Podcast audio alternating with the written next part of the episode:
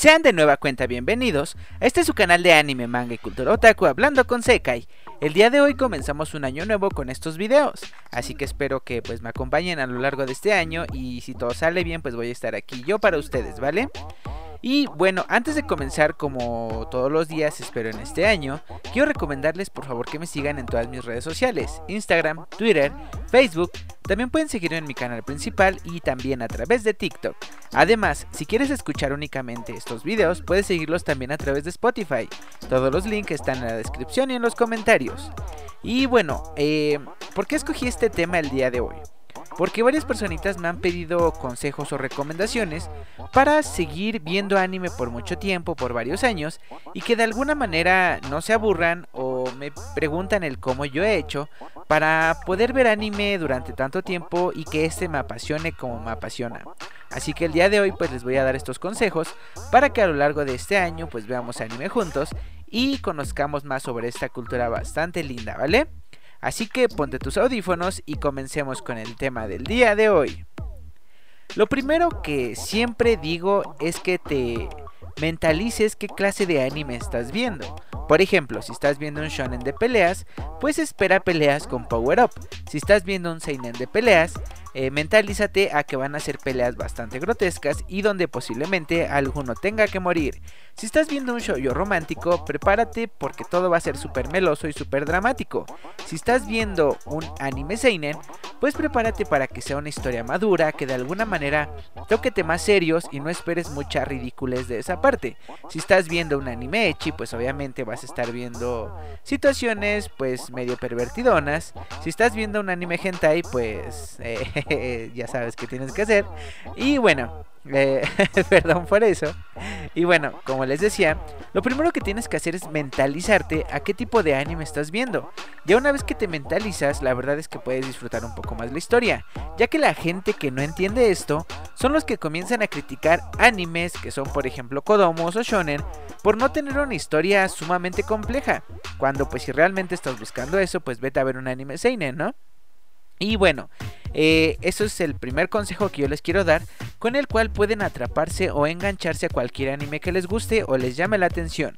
El segundo consejo que les voy a dar en caso de que no lo hayan leído es que si se anuncia algún anime o ven alguna imagen de un anime que les llama la atención, no lean el manga o la novela dependiendo del caso. Primero vean el anime y ya terminando el anime si les gusta, eh, pues denle un vistazo a la novela o al manga. ¿Esto por qué? Porque siempre, normalmente, los mangas y las novelas son muchísimo mejores que el anime. Entonces, si tú te encariñas con el manga o la novela y después ves el anime, obviamente este va a bajar de calidad muchísimo, así que te va a decepcionar en lugar de disfrutarlo. Entonces, personalmente, opino que es mejor primero disfrutar el anime y ya una vez que tú terminaste de ver este anime, ya puedes deleitarte con la lectura del manga o de la novela y descubrir que realmente esa idea que te gustó en el anime pues tiene muchísimo más por explorar y por explotar. Eh, de hecho yo siempre me ha pasado de que cuando leo un manga y después se anuncia el anime, normalmente el anime me decepciona porque pues obviamente te mentalizas a cierta calidad de historia o en cuanto a diseño y pues el anime no puede alcanzar esa calidad del manga eh, por las cuestiones de hacer un anime, lo cual es más complicado que hacer un manga. Entonces, ese sería el segundo consejo que yo les puedo dar para que disfruten cualquier anime que les llame la atención.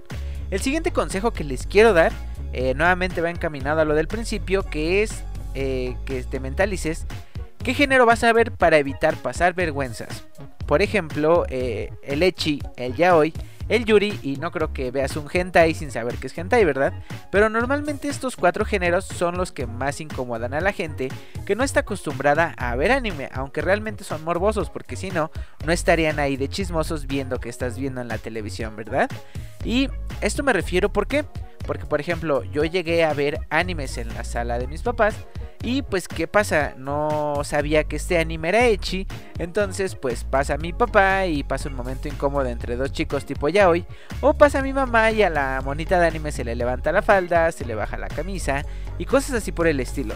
Entonces, si quieres evitar vergüenzas mientras disfrutas del anime y el manga, pues lo mejor es saber que trates de evitar estos géneros donde otra persona pueda verlo. Porque al final de cuentas estas vergüenzas puede que te eviten el adentrarte a una historia realmente buena.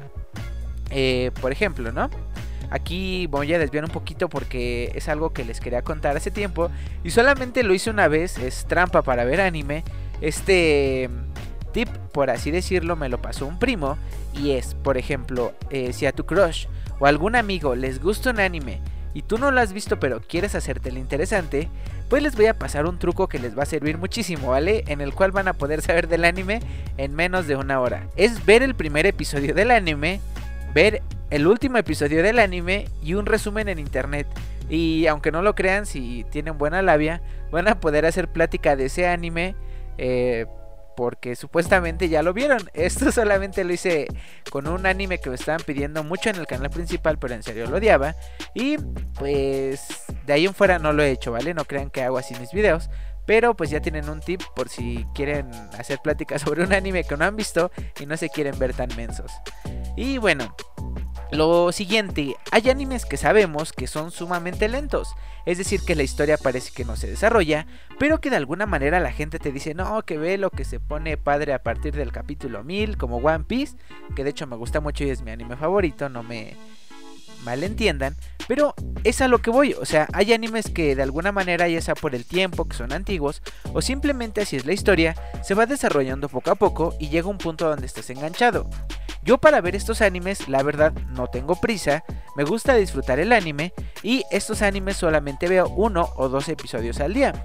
Y cuando te des cuenta, tras una semana de ver estos animes, vas a estar súper clavadísimo con el anime, al punto de que a veces pues lo vas a terminar de ver antes de lo que tenías planeado. Y curiosamente, cada que tú ves un anime de esta manera con uno o dos capítulos al día, al final inclusive te encariñas más con los personajes y se te queda más grabado en la memoria a los animes que ves en un solo día.